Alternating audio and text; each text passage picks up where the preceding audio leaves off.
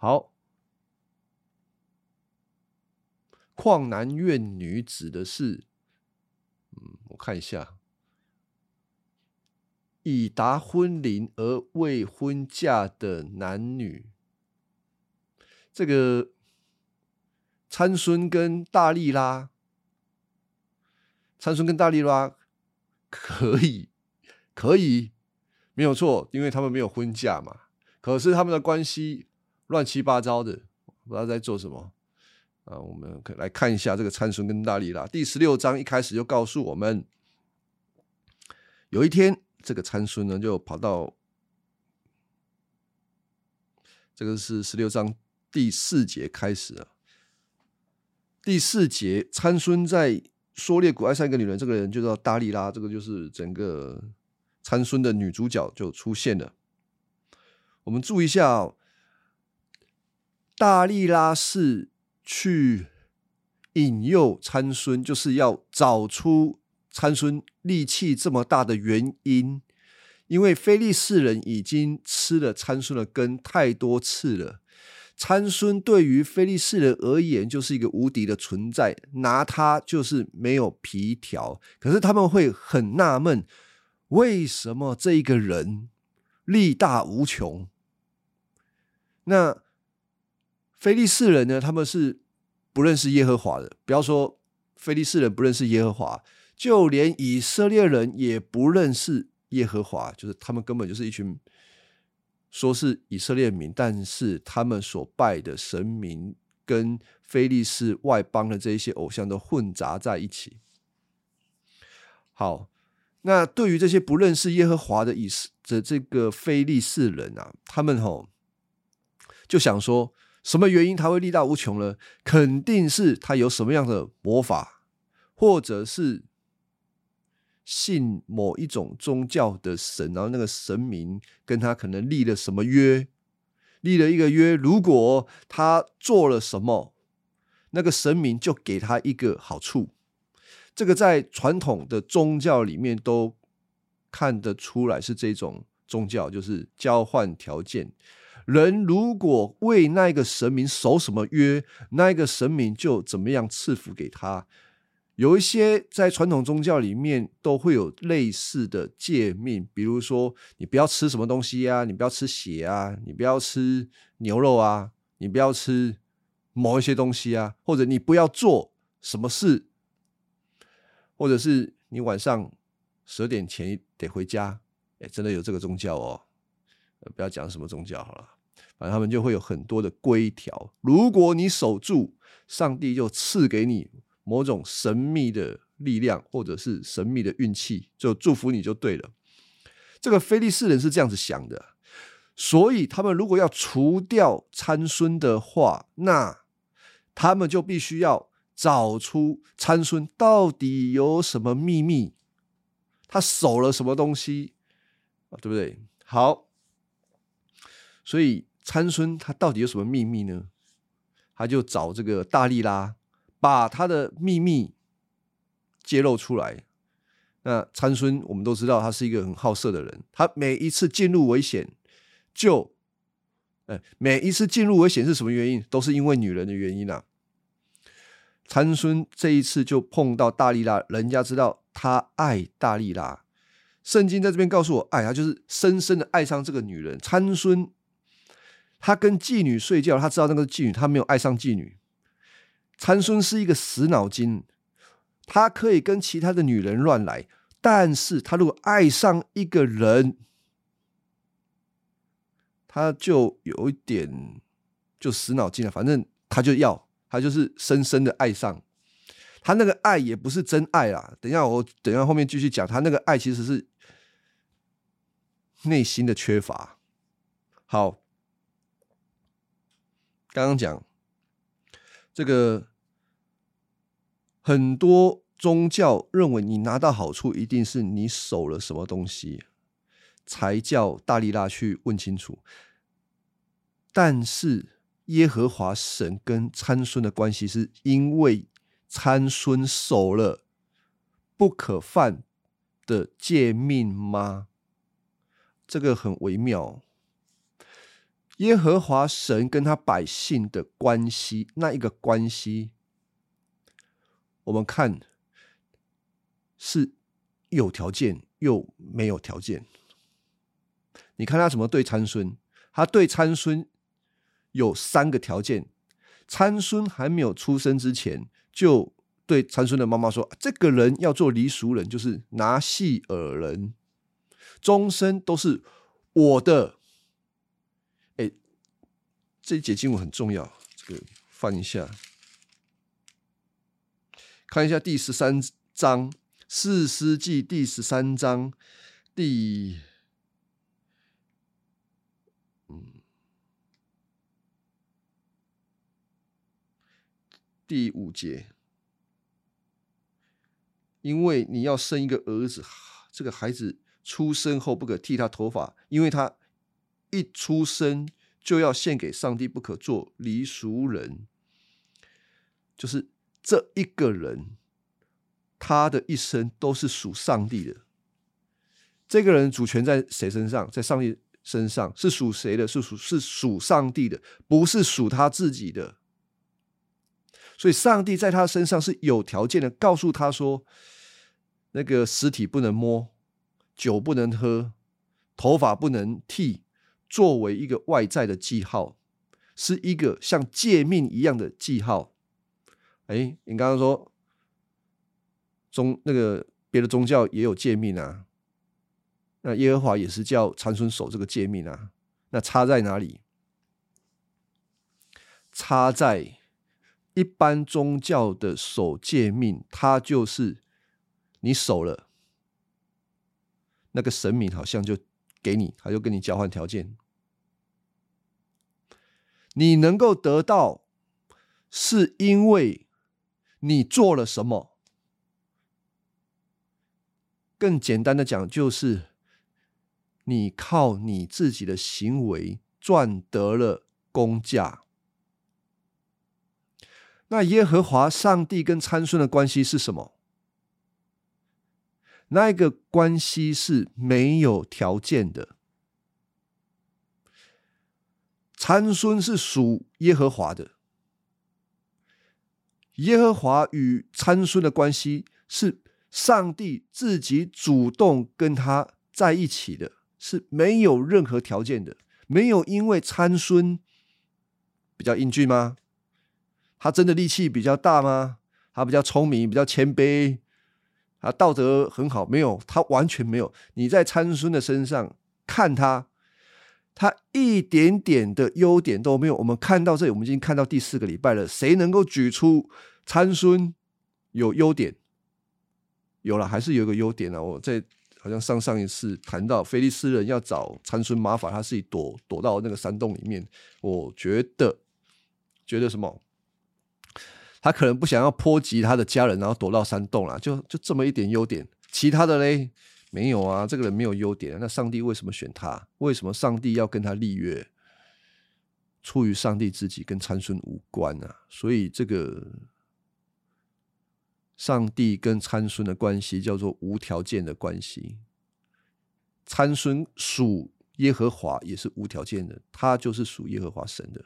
那条那那刚刚讲那条件是什么？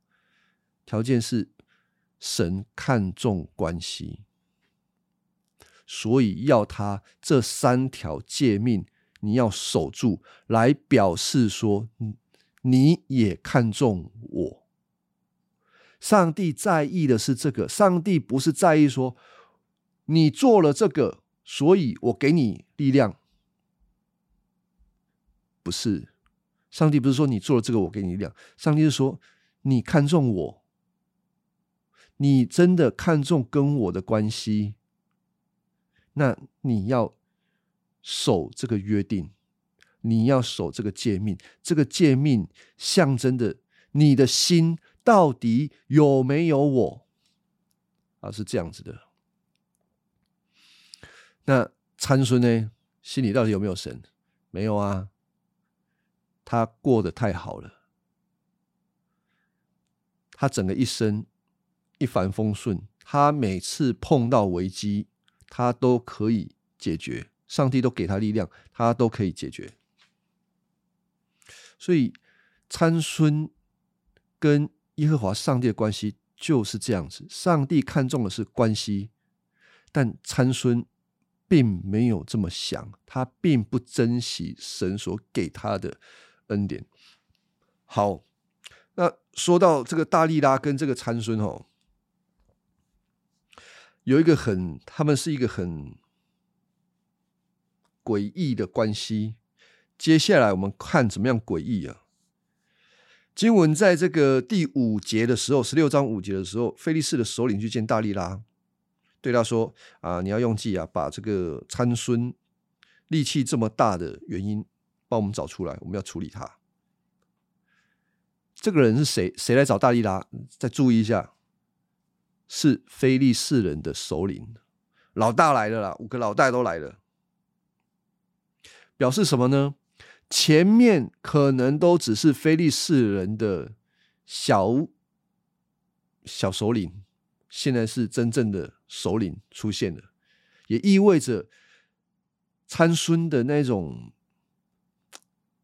他们非利士人敌视参孙的这个情节升高，升到一个最高的地步。首领说要除掉参孙。他们恨参孙，恨到一个地步，他得用计，明的不来，要用暗的。好，那这个大力拉怎么回应呢？大力拉答应非利士人的要求，我们也需要想一想，大力拉心里在想什么。大力拉对参孙是虚情假意啊。他跟参孙虚情假意，但是还能够参跟参孙在一起勾勾顶。我们说勾勾顶就是纠缠不清啊。为什么呢？有这个有原因，这个原因就是，如果大力拉可以完成非利士人领袖的任务，他会变成巾帼女英雄。大家可以理解吗？如果他拒绝，那他惨了；如果他接受并且完成，他会成为民族英雄，他会得到荣耀，会得到肯定，还有钱。所以从世俗的角度，大力拉为了自己的需要来跟参孙勾勾底。啊，所以他们他大力拉跟参孙都是虚情假意的。好，那参孙对大力拉就是真情真意吗？是真情真意吗？好像真情真意啊。那个因为参孙看起来比较傻嘛，对，一直是谁骗谁？参孙是骗的大力拉没有错啊，就跟他说：“哎，你这样绑我就。”就没有力气嘛？我们上个礼拜有讲过，参孙好像骗大力，但是参孙也知道大力拉在想什么。大力拉想要把参孙卖给菲利士人，明明知道大力拉心怀不轨，他还是愿意跟他在那边。好像我就觉得好像是在玩游戏一样，最后真的是被卖，甚至把真正的实话告诉他说他的头发是不能剃的，告诉大力拉。参孙为什么敢？为什么愿意把实话讲给大力拉听？参孙对大力拉那个哈，你说爱也是爱啦，嗯，啊对。那个爱并不是一个健康的爱，那跟上帝爱人的爱不同。人的爱比较就是因为其实最后还是我需要，其实是我需要，所以我爱那个人。情欲好，因为参孙他本身就是一个，就是第一个他好色的人。而且他内心是缺乏爱的人，所以他碰到大力拉的时候，当然第一个也许是外形，呃，特质。对了，反正他就是喜欢异国的，他不喜欢自己家乡，他喜欢异国的。然后可能他自己也觉得很刺激，他们喜欢新鲜感。那重点是，当大力拉在对他说“你不爱我”，在第十六章十五节说“你根本不爱我”，他说：“你已经愚弄了我三次，没有告诉我为什么你力气这么大，每天问他纠缠他，最后就跟他讲，其实是参孙离不开大力拉。”他需要那一份关系。你看参孙力大无穷，他却败在一个女人身上。他并不是一个很看起来真的那么强壮的人，而是他内心极度的软弱。他很需要关系上面的爱，他很怕失去那一份爱。然后呢，他把。心中渴望的那一份爱，转移到女人身上、性上面、关系上面，变成了他的依赖。当他一依赖的时候，那就变成了他的软弱，同时成为他的偶像。没有大力拉，他没有办法。我们自己可以想象，就是。在生活当中，有一些人的婚姻也会有这种状况，婚姻或者是两性关系交往中的男女，就是我们生活当中有一些男女嘛，也会有类似的状况。他说：“你应该都或多或少就碰到这个男的跟女的在一起，然后勾勾顶，明明知道对方不是彼此的。”所属，但是又分不开，然后就不断的缠下去。然后如果两个人快乐也就算了，但是两个人其实不快乐，而只是那为为什么两个人不快乐还可以继续走下去呢？因为两个人都同时由一个软弱，却需要对方的某一些特质来满足自己，可能有。有有一方需要我，就是需要陪伴呐，我就是需要有一个人在我旁边，要给我安全感呐，类似这一种的。但这样子的关系并不好，这样子的关系走到后面会越走越糟糕，因为还年轻的时候，状况还好的时候。都还能够走下去。当另外一半状况不好的时候，我们就很容易变。我们会用一种判断的眼光跟标准看待另外一半。他不再那么漂亮了，他不再那么有钱了，而他不再对我那么好了。然后他的缺点呢？他的缺点从来没有改过。他对我的方式永远是这样子，然后就越来越糟糕。但是，一个有福音、有耶稣基督在中间的关系，才能够翻转这个状况。为什么？所有的男女他们进入关系之前啊，就是他们要进入关系的时候，通常都会把自己的渴望投射在对方身上。我们的安全感、我们的快乐、我们的满足。我们的享受，我们的经济，我们的家庭美景，都建立在对方身上。但是如果没有弄好的时候，反而让我们感到压力。我们都会从对方身上，好像当做是嗯自己的救主一般的去对待他，渴望他可以满足我的需要。可是对方不是神啊。对方好，所以那个男女的关系会把对方变成救主的时候，但其实对方没有不是神，他没有办法完全的满足你。但基督化的婚姻关系是怎么样子呢？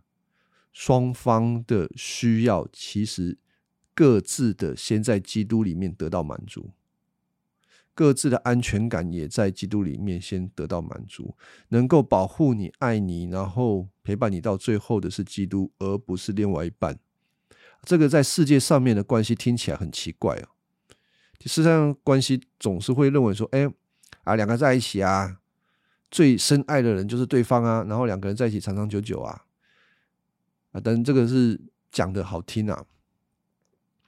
两个人实际结了婚，很多事情是柴米油盐酱醋茶，很多事情每一个人都有自己的个性，都是结了婚之后才会发现，哦，原来对方有那么可怕的这个脾气。哦原来对方有那么多的恐怖的事情啊！结了婚之后才知道，那这样子我们各自就很难在关系上面更加的亲密，除非双方先有了基督，双方的心先被满足。我的需要不是从对方而来，而我被基督满足的时候，我有更多的爱以及宽容。可以去爱对方、宽容对方，然后不断的往前走。这个是基督徒的婚姻跟非基督徒的婚姻最大的不一样。那我以前也被人家质疑过，就是说，哎，这个我阿姨啊，就是那个谁说基督徒都不会离婚的？我我我我我猜他是电视上听来的啦。然后就说，哎，那个美国那个什么什么什么最会离婚啊，一天到晚都在离婚啊。那个基督教中，我别供啊，都随便讲啊，是这样子吗？是这样子理解吗？当然，那个只是一个从外在文化或者是现象上面来谈，有一些状况是这样子，但是不等于那是一个好的例子。也许很多基督徒他们其实在信主之后。他们对福音的认识其实很浅，以至于进到婚姻之后，还是跟非基督徒的呃观念一样，想要在对方身上得到满足，自己最终的这种满足安全感要从对方取得，那最后让双方生那个婚姻当中都会耗竭。所以首要的婚姻要如何好好的能够走下去，两者都必须要。同时在福音上面成长，啊，两个人一起成长，这样子。那参孙跟大力拉呢，就不用讲了。这个参孙他是我行我素，那大力拉根本就是一个世俗人，是一个外邦的世俗女人。所以这两个人在一起怎么会好呢？那最后大力拉就把参孙给卖了。那当然，笨蛋是那个参孙啊。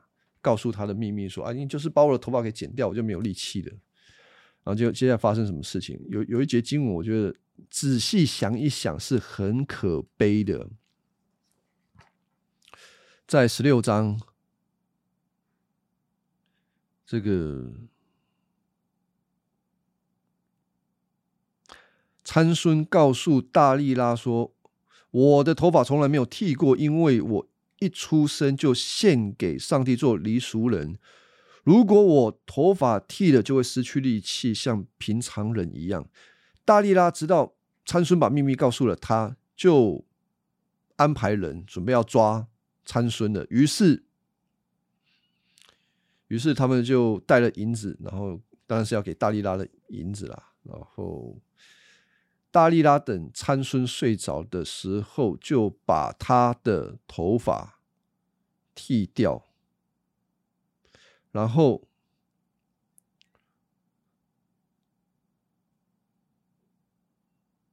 第二十节，大力拉喊参孙啊，非利士人来了。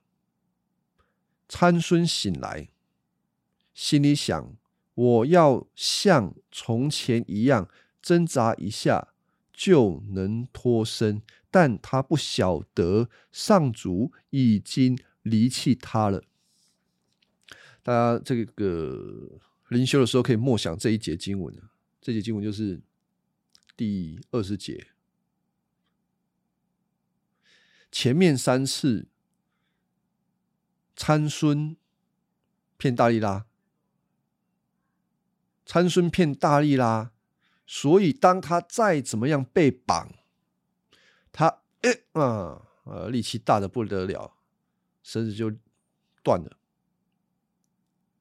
可是参孙真的是已经把恩典当作平常，他已经不会想到他的恩典是从上帝来的，他把恩典当做这是他自己的。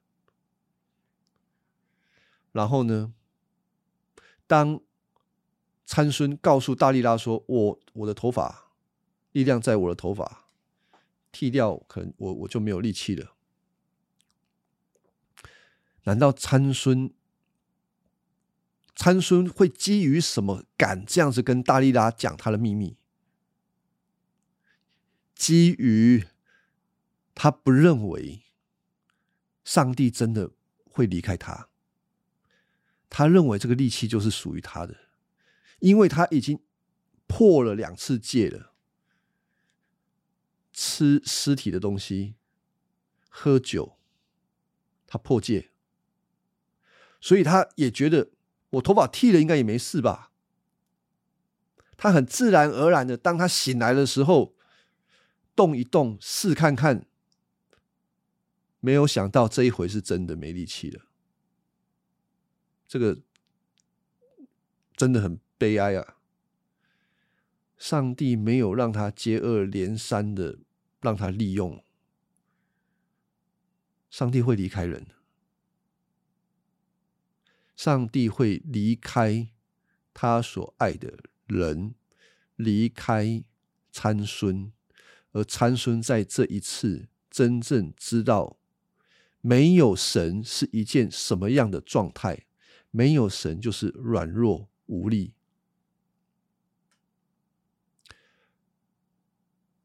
神离开参孙有没有道理？有，超有道理。神离开参孙，如果我们从四世纪前面看到后面这边来，就是早就该离开这个人，为什么要对这个人那么好？对吧？这个人根本不看重他跟上帝的关系啊！这一个人一点道德良知都没有。这个人每次用神所给他的恩赐，都只是为了他自己的私欲，他根本不配得上帝对他有任何一点好。好，所以我们肯定会说：“上帝啊，你赶快离开他！啊！这个人哦，根本不需要你为他再留在他身上一分一秒。”是的，上帝离开参孙了，上帝也没有离开参孙。大家知道什么叫做福音吗？上帝白白把恩典给人，给一个恩典叫做永远不会废弃的关系，这个关系称之为约。上帝对他自己的百姓。呃，第一个百姓亚伯拉罕说：“我要跟你立约。”其实这个约指向的是耶稣基督在十字架上面所立的。他用自己的宝血与人立约，我跟我百姓的关系，如同他自己的儿子所流血。没有另外这个宇宙当中没有另外一个力量是可以大过上帝的儿子。的生命所立的约。话说回来，参孙的整个生命，也让我们预先的看见，上帝与他百姓立的约就是如此。这个约不在于上帝百姓的行为，而在于上帝白白的恩典。而如果我们回想，那回想创世纪，耶和华跟亚伯拉罕立约的时候，亚伯拉罕跟上帝说：“我怎么知道你会赐福这块土地给我？我怎么知道我的百姓会那么多？我怎么知道我会有小孩子？我怎么知道？”他说：“你不用知道，我跟你立约，你信我就是了。”啊，他们就立约啊。在创世纪应该是第十五章，神要求亚伯拉罕去拿牲畜剖开来，来立约，放把牲畜的两半放在路的两旁。立约的人，这在古代晋东时候立约方式都是这样子，立约者要从牲畜的中间行走过去，走过去也表示的说，这个约定了。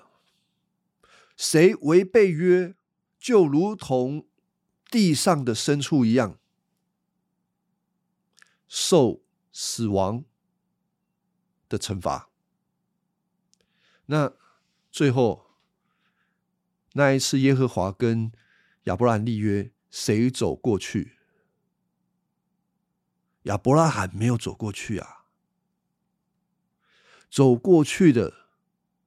是耶和华他自己走过去，所以这一个约重点在于神他亲自立约，他亲自完成。所以整个耶和华就是我们这个这位上帝与他百姓的关系，就是你是是你是谁的，谁说了算？上帝说了算。他说你是我的。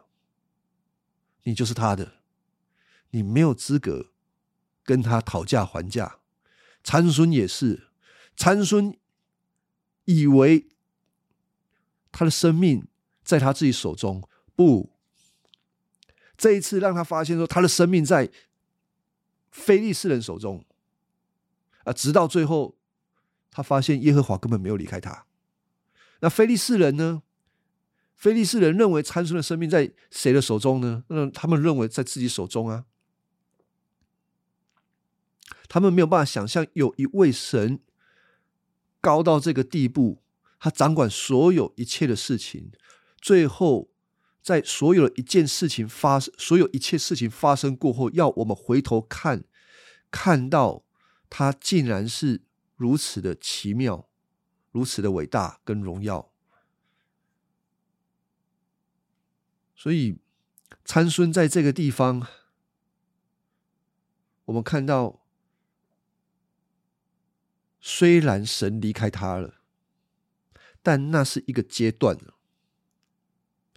神阶段性的离开了参孙，好让参孙能够真正的明白，离开神、没有神是一个什么样的状态。那有些基督徒。也是这样，我们很习惯。有的时候，有些基督徒可能会习惯过一个没有神的生活。明明知道自己是上帝的儿女，然后过没有神圣的生活，然后好像想干什么就干什么，啊，跟跟参孙一样。这样真的比较自由、比较快乐吗？没有啊，那个不叫做自由啊，那个是自我束缚，并没有比较快乐。心其实反倒不自由。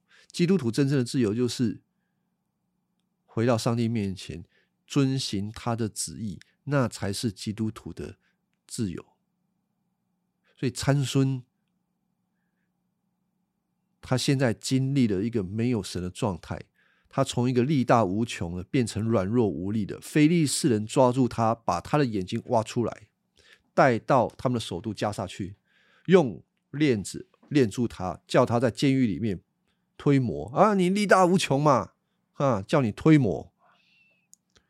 但是参孙的头发慢慢的长出来，哎，二十二节是一个后来才，就是做这个四世纪作者注记的一件事情，要我们注意说，哎，他头发在长啊，等于是放下一个伏笔。上帝的恩典没有离开参孙的，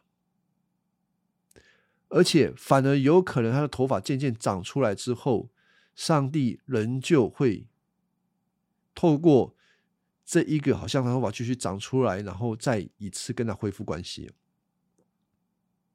啊，当然重点还是在于参孙他可以悔改，就是回到上帝面前，然后跟他祈求。好，然后二十三节。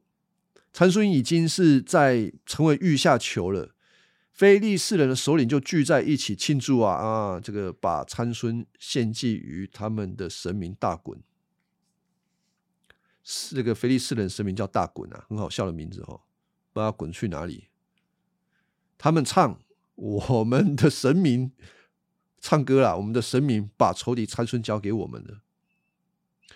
注意这个二十三节到三十一节，就最后这一整段。如果你们对这个解经有兴趣的话，你要把这段经文分三个层次去读：一个是参孙正在发生的事情，这就是历史事件发生的事情；第二个是空中的空中的，我要怎么解释？空中的掌权者。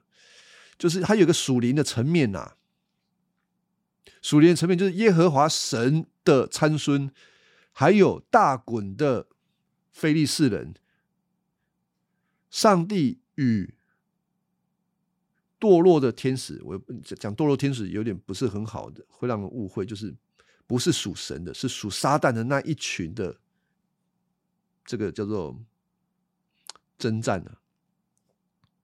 一个是地上，一个是天上的。那第三个层面，我们要看到的就是新约时代，耶稣基督再一次做了类似参孙的事情。耶稣做了最后参孙完成的事情，是一个真正的得胜。好，所以我们从事件，就是历史事件，就可以看出来，连他们非利士人也认为这个是他们神明的得胜，就是大滚的得胜。然后就喊着：“哎，把参孙叫出来，我们要戏弄他，要玩他。”参孙就被提出监狱戏弄他，然后就站在柱子中间。民众看参孙就赞美他们的神明。仇敌参孙挪令我们的守那个领土，杀了很多人。我们的神明现在已经把他交给我们。啊，他们就是在戏弄参孙。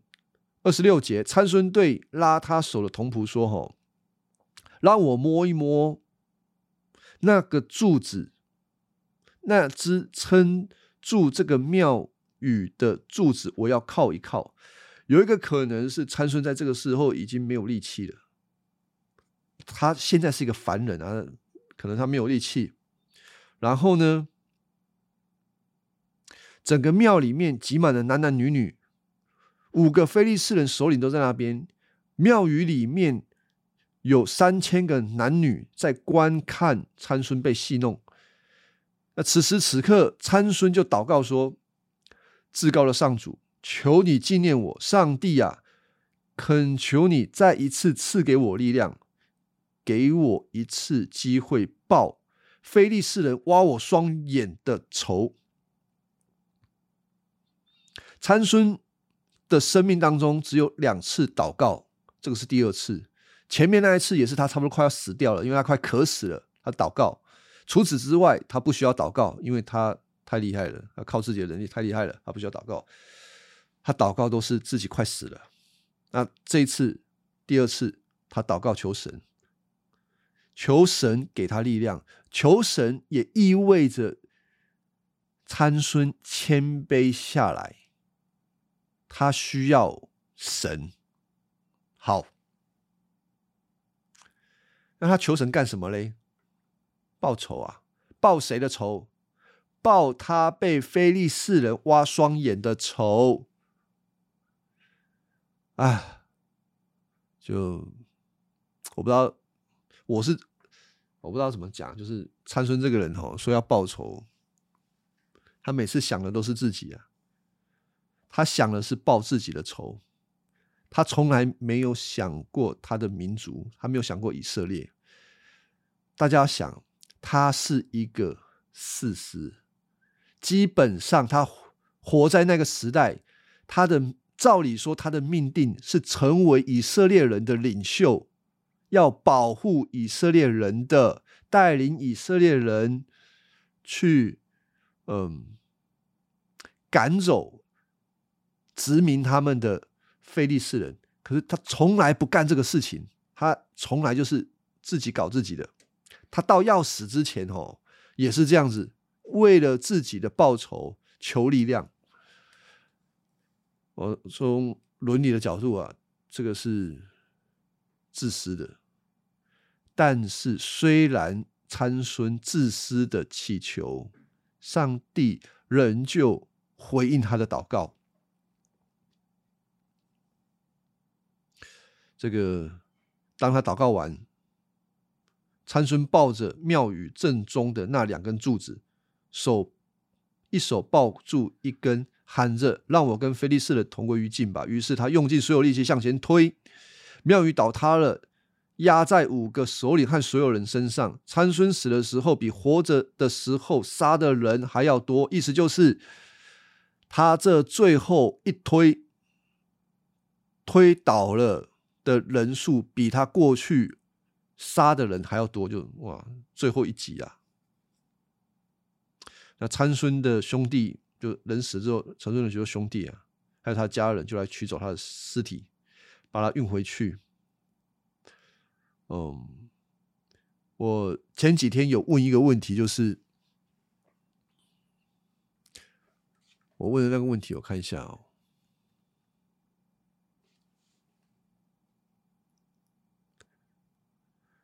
之前参孙的族人为了自己把安危，为了自己安危，把参孙送出去给菲利士人，因为菲利士人要找参孙嘛，但有可能找不到参孙去。惹全民族的麻烦，他们就把参孙送出去。而最后参孙死的时候，他的宗主，我们可以说参孙的宗主，他的家人们都来找参孙来收尸。当他们来收尸的时候，会发生什么情况？那为什么这些人要来？好，这个问题其实不太容易想哦。我们可以想说啊，为什么有些人不来？不来很正常啊，因为参孙又不是什么好人，对吧？嗯嗯，跟参孙本来就他又不是什么好人，我为什么要去帮他收尸？那另外一个就是，他给民族带来那么多的困难，他是那个麻烦制造者。为什么还要去帮他收尸？那跟我们无关啊！当然不会去。那去的人为什么去嘞？很简单啊，因为那是他的家人，就这么简单，无关于参孙他有多么败坏，是家人，所以他们去。那他们去的时候，他们得面对一些事情，就是。他们可能会造成非利士人对他们的敌视。记得哦，这个非利士人跟他们还是有一个很大的张力在，很大的张力在啊。甚至也因为参孙，让非利士人更加的讨厌以色列这个民族。那我认为有一些人会在参孙的事情上面觉醒，就是看见非利士人跟他们是。格格不入的，因为在参孙还没有崛起之前，整个以色列的背景是他们跟非利士人差不多已经是融合了，但上帝他没有立即的兴起一个士师，或者是他兴起参孙这个士师，奇妙的地方就是奇妙的地方就是上帝要拆毁。以色列跟非利士的和平，用什么方法？用一个很高拐的参孙。那你看我这样，你们这样子想，你们会发现上帝做事真的很奇妙。我们刚刚已经讲，上帝心。上帝的目的是什么？上帝的目的是要让以色列跟非利士矛盾，要让他们打架啦。就是这，我不知不知道怎么讲，就是我要让以色列人不要想一想，你们不是你们不是非利士人的殖民的子民，你们是耶和华的百姓，醒一醒，醒来啊，醒来啊！但是他们已经过得，已经忘，差不多忘了这件事情，就少数的人。那上帝要如何完成这件事情呢？兴起一位士师来，让以色列人跟非利士人产生冲突。好，那要找什么样的士师？上帝要兴起什么样的士师呢？哦，如果用我们的脑袋去想，我们想的计划就是找一个能力很好的，然后很忠心的，什么就是忠心被上帝使用的士师来完成这一件事情。然后呢，就是带领以色列人，然后跟非利士人对抗。啊，我们可能想出这种计划了，但是上帝没有用这种计划。而且这样的计划不一定奏效，因为绝大多数的以色列人已经是很很对他们生活已经很很满意了，即便他们被殖民，他们已经很满意了。所以你要一个领袖大声疾呼说：“来，我们来抗议！”哦，可能没有办法。但上帝找了这个参孙，让他非常的我行我素。从一个伦理的角度，我说参孙是大有问题的，但是上帝就是使用这个大有问题的人来达成他要的目的。那表示什么？表示上帝的计划太奇妙，我们人没法测度。上帝可以用顺服的人，上帝也能够用不顺服的人。上帝的主权超过人可以想象得到的高度，我们应当敬畏神。那当然，有些人会说：“嗯，那表示说参孙坏也没有关系喽。”你看，上帝还是很很听他的话，还是很挺他，所以他就是坏，呃，也没有关系哦。啊，我们我们通常堕落的理性也会跟着这么想啊，但是不要这么想。参孙快乐吗？参孙不快乐，很悲惨。你就想，这个人一辈子活在什么状态？缺乏认同，缺乏爱，然后呢，自己去找，自己去抓，抓到什么？抓到一些反过来骗他、利用他的人，他怎么可能真正的快乐？他不快乐的。他找到了这些，都是自我满足的手段，反而被利用，最后却成了他自己的网罗，眼睛都被挖走了，很可怜。对于我们而言，对于今天的基督徒而言，我们拥有比参孙更清晰的福音。上帝爱我们，他要完全的更新我们的心，好叫我们知道他是透过基督来爱我们，啊，保守我们。我们应该先从他那里得到满足，然后。在信心当中遵循他的旨意，那我们就能够，我们在这过程当中就是得到一个与神同在的生活，这是最好的。那我们上帝怎么激励我们呢？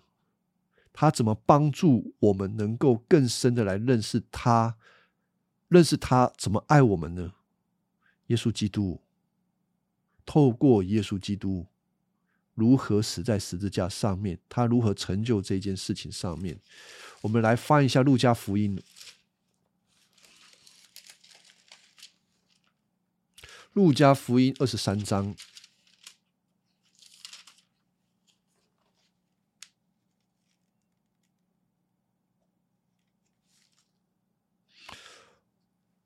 我先读这些经文，那。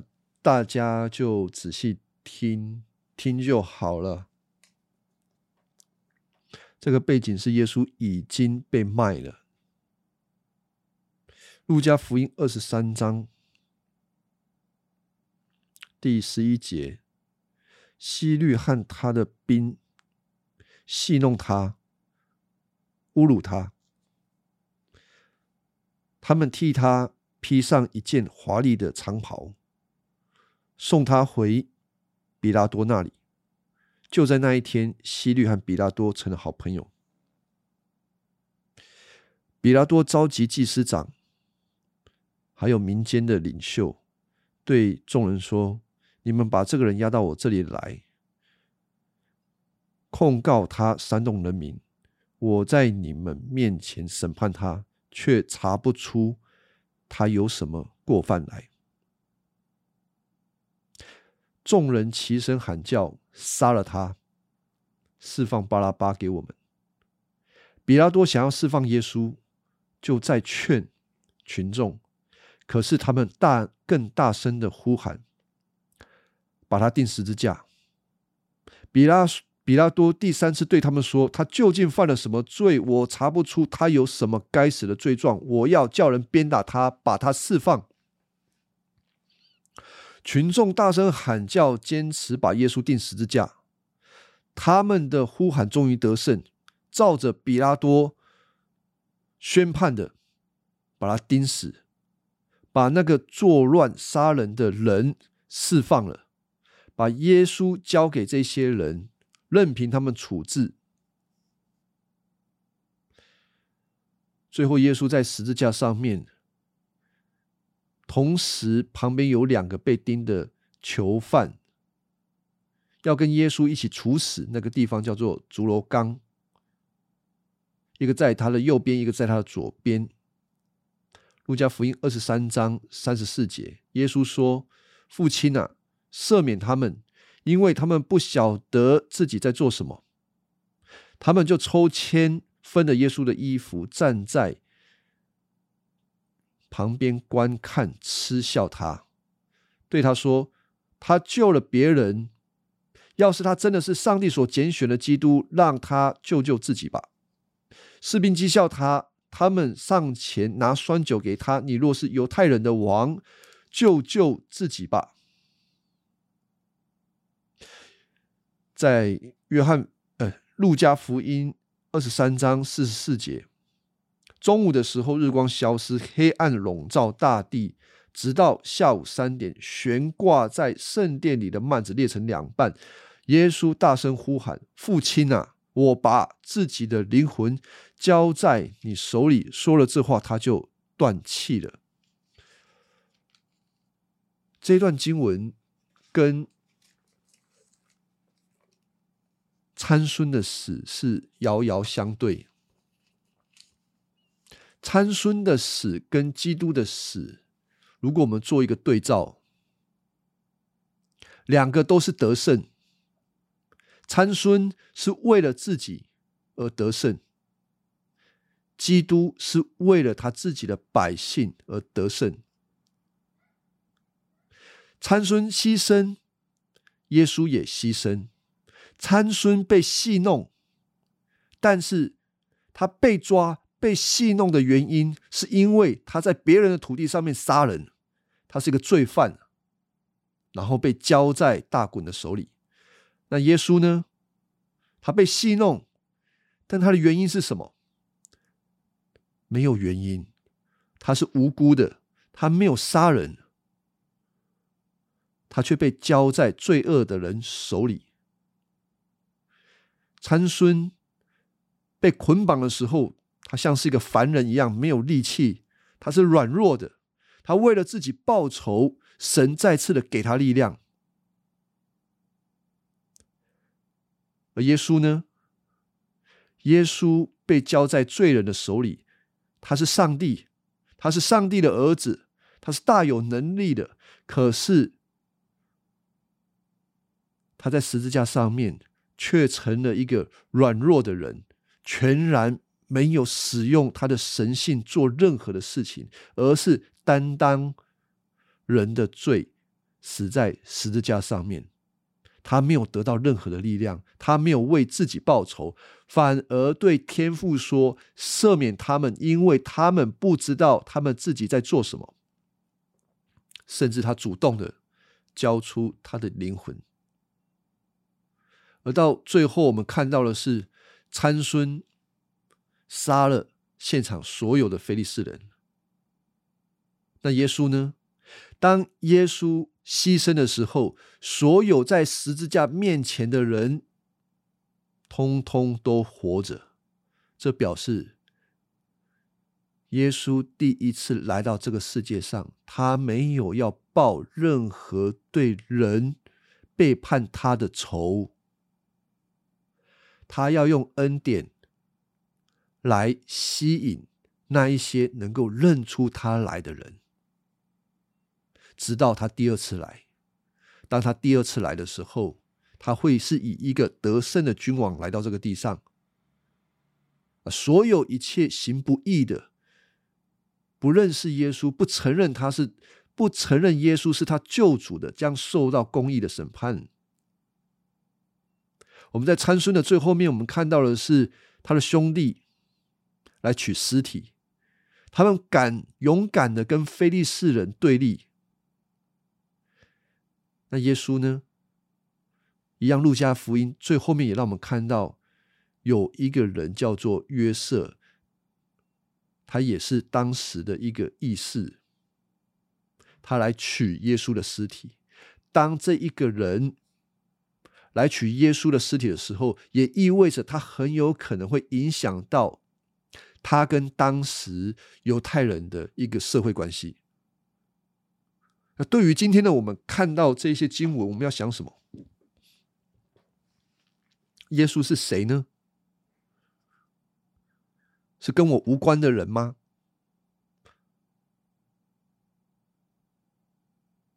还是他是你的救主呢？是为了你的罪死在十字架上面的呢？如果是，如果你深深的知道是，他是你的救主。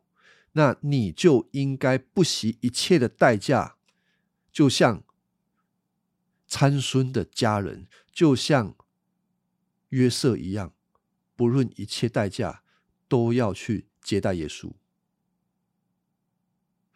我想，在这个四世纪当中，让我们看到很多上帝奇妙的作为，他很奇妙的护理。那我们从。参孙看到基督有几个特点？帮助我为什么要这样子看圣经呢？就是整本圣经有它一致的主题是关于耶稣的。我们看到参孙的时候，不能够只单单的看到参孙，甚至我们也不应该在旧约当中的任何一个人物。